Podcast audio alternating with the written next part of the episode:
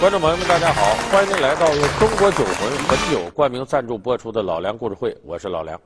今天我给大家说这位啊，可以说是男女老少通吃，可能都熟悉的谁呢？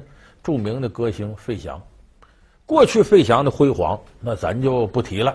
很多朋友一说起费翔，那就是唱那个《故乡的云》，一往情深的游子，唱《冬天里一把火》那个激情似火的帅哥。前一段时间呢，我在一档电视节目啊，我们录节目的后台看着费翔，有不少粉丝围着他。有位六十多岁老头说：“你怎么不见老呢？”其实费翔今年都五十二了，六零年的。还有位四十多岁大姐说：“费翔，我能抱你一下吗？”旁边有个二十多岁小姑娘，给我签名吧，你是我妈的偶像。你看，就是费翔这个影响力，在中国来说非常大。可能有的观众朋友说：“费翔我太熟悉了，八七年上春晚唱那俩歌，后来这是呃又演这个演那个，我们都很了解。可是您不一定知道，那个冬天里的一把火是唱《故乡的云》买一送一的结果，差点让春晚导演给毙了。而且一九九零年以后，费翔有十年左右在咱们的视野里消失了。”这十年他干嘛去？您知道吗？哎，今天我就给大伙说说费翔身上，咱们还有一些不太了解的精彩。他是第一位从央视春晚走红的偶像歌手。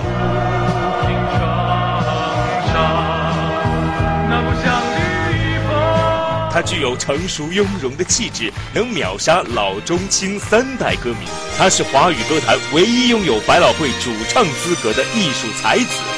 然而，是什么让他在人生阶段的每一个高峰选择转行？又是什么让他能不断的超越自己，拥有今天的成就？本期老梁故事会为您讲述超越歌费翔。那么，首先呢，咱们得从这个春晚说起。这个一九八七年的时候，费翔到了春节联欢晚会，唱了两首歌，一首呢，大伙熟悉《故乡的云》。就那个天边飘过故乡的云，哎，当时这个歌特别讨巧，反映了海外游子啊思念故乡这个心情。你想他这么唱，有些海外游子想祖国，愿意听。我们作为就就获得了这样的成绩，在当时来看，就我们现在看也是奇迹。很多人说，那费翔从台湾来，那就是原来籍籍无名，就仗在大陆出名了。说这话的人有点亏心。费翔人家从台湾来之前，在台湾就已经红了。这咱们得先把费翔啊这出身给大伙说说。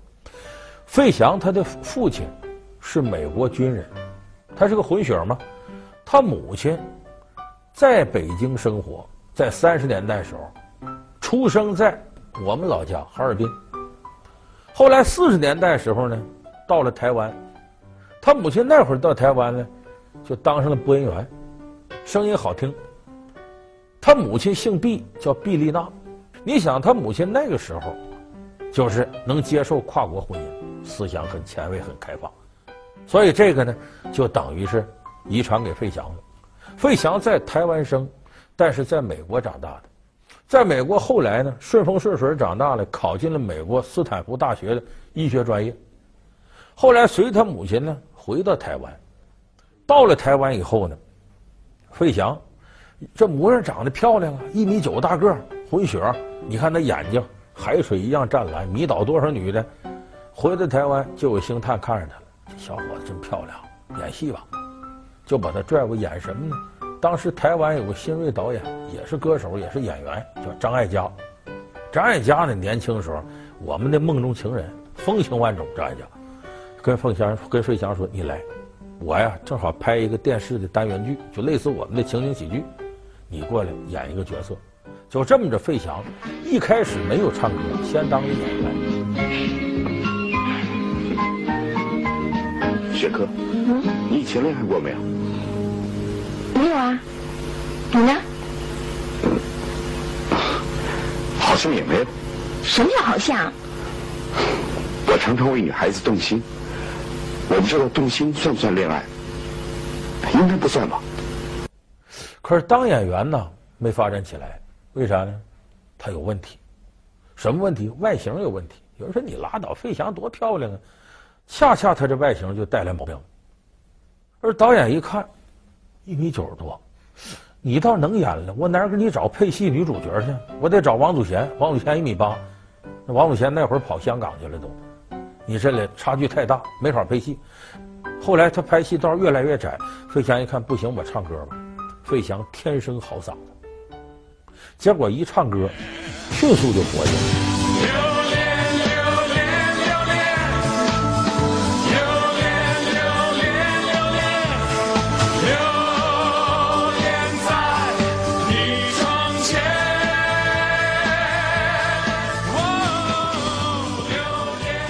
费翔在八六年已经红透台湾，红透亚洲，所以有人说费翔台湾混不下去了，到我们这儿混饭吃。不对，人家在台湾混得很好。可是好是好，他要想到大陆来演出，千难万难。说这个时候为什么费翔还来了呢？和他母亲有关。他母亲呢，前面我们说了，哈尔滨人，在北京长大，然后到了台北。他来到台北之后，和他母亲就失去联系了。就我们说他妈的妈，他姥姥。后来隔了好多年呢，反复的打听啊，就我老母亲在哪儿啊？哎，八六年时候找着了，他老母亲在烟台。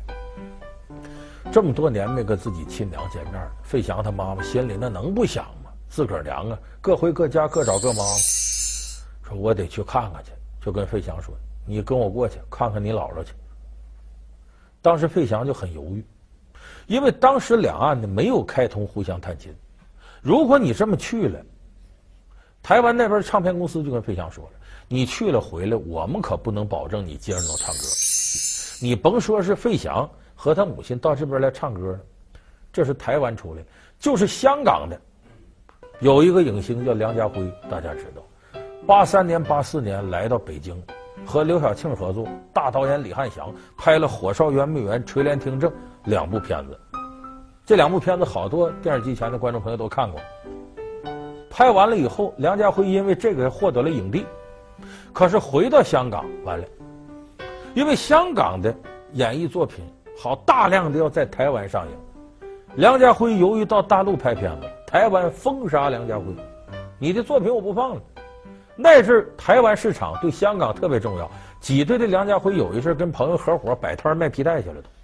后来这个政治环境好了，梁家辉又出来。所以你看看一个香港人还这样待遇，何况你费翔是台湾本土。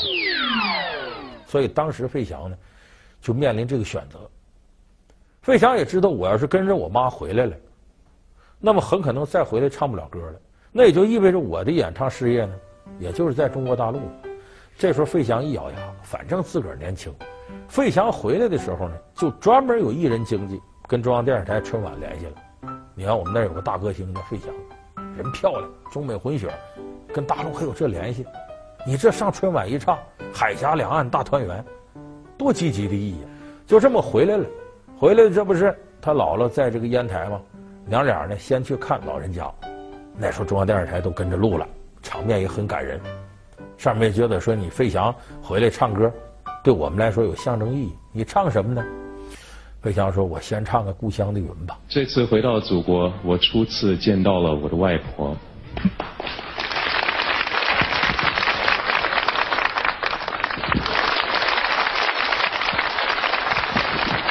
请允许我唱一支歌，献给我的外婆，献给我的母亲。我们欢迎，而且你唱的也好。说你第二歌呢？费翔想想，那就唱《冬天里的一把火》吧。那你唱唱我试试。费翔，你就像那冬天里的一把火。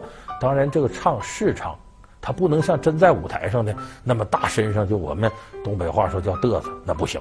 所以他就试唱一遍。可是试唱这一遍，导演是真高兴。费翔在那试唱，这边在底下嗯，嗯，嗯，跟着哼哼，而且左右摇摆。导演一看，这个热场多快！干过晚会的朋友都知道。怕就怕在场子热不起来，要真有这么演员在台上几句话啊，大伙全鼓掌，场子热起来了，后边好演。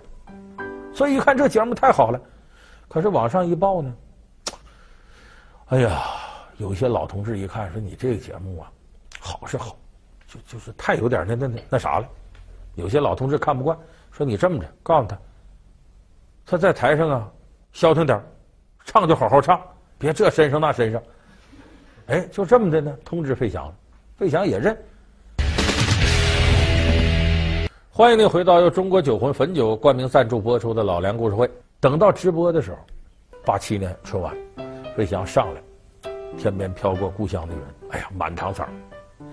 之后马上台上的灯光都变了，霓虹灯，那是歌厅那种亮灯就开跳。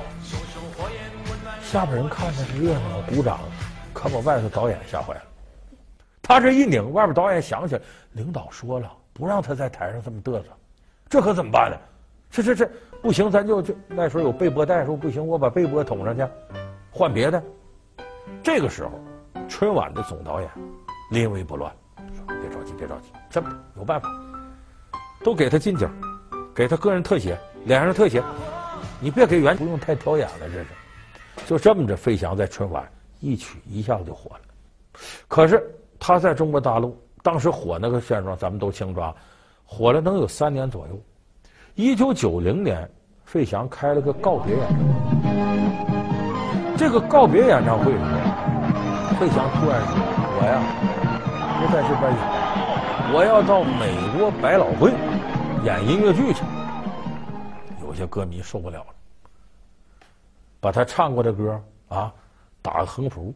那歌我还记着：“我的心上人，请你不要走，音乐真悠扬，鼓声伴着好节奏。”告诉费翔：“你别走，因为费翔呢，当时可不仅给我们带来了《冬天里的一把火》这歌。”当时好多歌，甭管是他的还是他翻别人的，你像那个，你未曾见过我，我未曾见过你。你未曾见过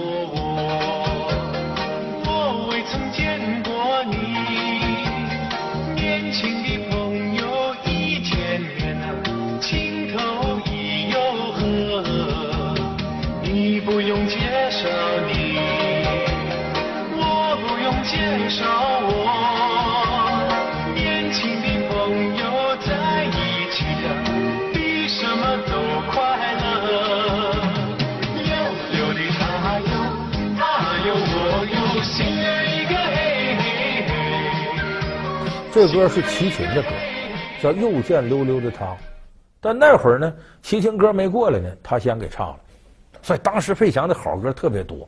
你想呀，这人又漂亮又潇洒又英俊，歌还好，大伙儿能舍得他吗？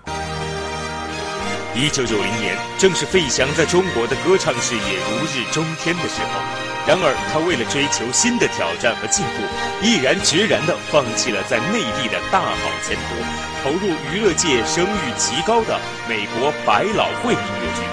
当时，歌迷们都极力挽留费翔，这是中国内地人们第一次对钟爱的歌手做出诚恳的挽留。但令歌迷们遗憾的是，最终费翔还是离开。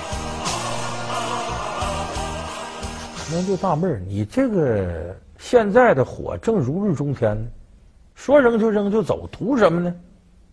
他很多人不了解费翔当时的内心世界，因为六零年出生到九零年，费翔三十岁了，三十而立。大家不要忘了，费翔是受美国文化熏陶长大的，在他心里边呢，有一座神圣无比的殿堂，就是美国百老汇。他就像呢，我们在西北打球的王治郅、姚明啊，都想着在 NBA 呢，我打一回，才能证明我真牛。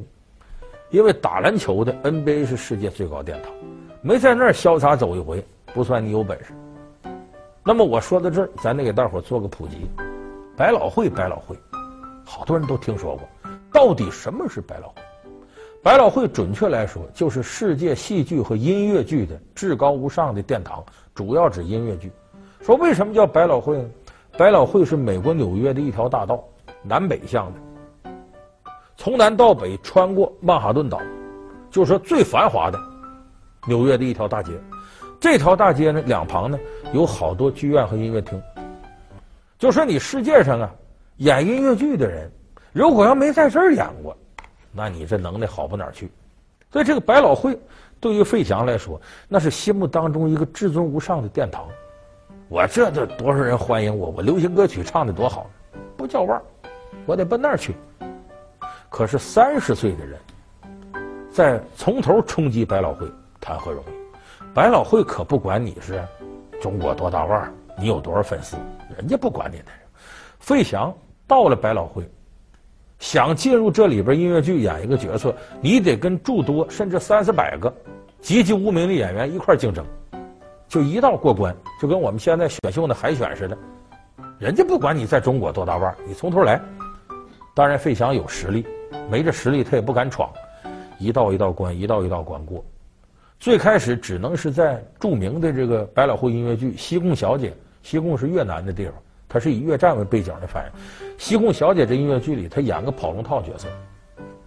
可即使就这么一个角色，费翔在这往出递简历，第一行就是在《西贡小姐》里我演了一个龙套角色，他后边才提我在。中国大陆在台湾我火成什么样？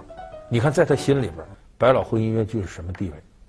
结果功夫不负苦心人，百老汇有一位音乐剧的教父，名字叫安德鲁韦伯，他就发现了费翔，外形也好，一米九，长得漂亮，嗓子更不用说，把他选为主唱。费翔是第一个在百老汇站住脚的华人主唱。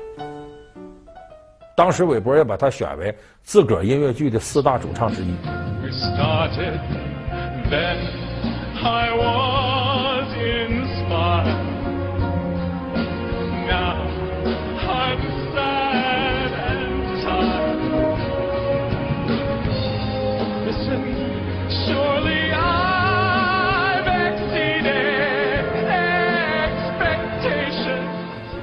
那么这个在美国闯荡这些年也成腕了。两千零一年九月二十七号、二十八号，安德鲁韦伯的音乐剧《盛典》全球巡回演出来到北京，在人民大会堂演两场。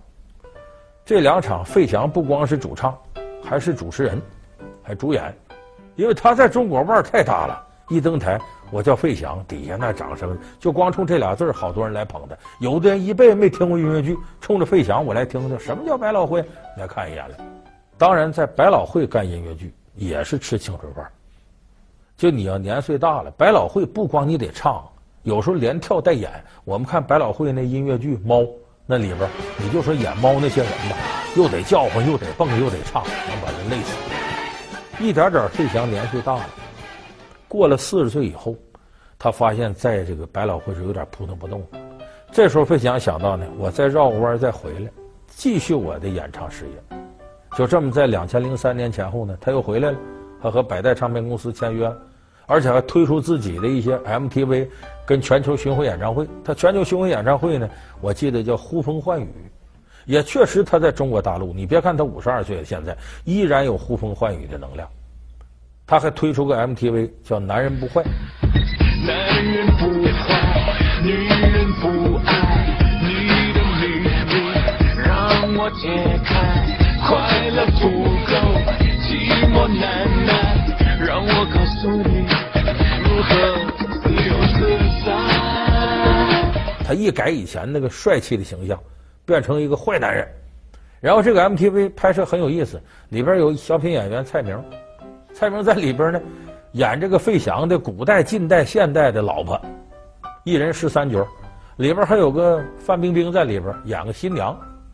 范冰冰说：“为什么捧费翔这场？说一直把费翔当成偶像。你看，费翔是范爷的偶像啊，好多人非常喜欢他。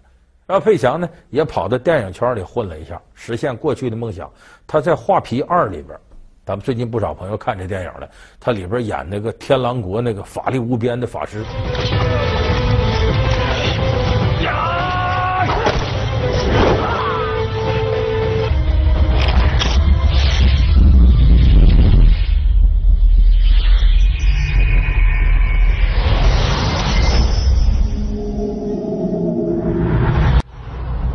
这法师呢，很有魔幻色彩，头顶上顶着呢特别沉，身上的衣服还厚。现场每隔三小时他得换一次这装，换上这装带着一天就下不来了。这费翔当时在片场费了挺大劲，道儿说还真行，这老艺术家呀，还真是敬业精神挺强。所以你看，我说了费翔这些年勇于到中国大陆来，可以抛弃掉自己以前的，往前走，然后成功以后呢，又奔着心目中梦想中的天堂百老汇，然后大踏步的向前。然后在合适的时候觉得不行，我再回来急流勇退，来到我熟悉的圈子。所以你看费翔这些年，他证明了我们生活当中一个道理，就说你这个人呢，得知道进退攻守。你这个奋勇前进难能可贵，急流勇退呢也令我们钦佩。但是你既能奋勇前进，又能急流勇退，这个更难。人生在世呢，可能你一个劲儿往前冲啊，会有撞南墙的时候。遇事总往后退呢，你就永远够不到成功的边缘。那么在适当的时机，知道进退攻守，知道往哪儿去，知道退到哪个点上，这作为每个人来说都是不容易的。而咱们这费翔现在看呢，就基本上做到了这一点。老梁故事会，老梁故事会是由中国酒魂汾酒冠名赞助播出的。我们下期节目再见。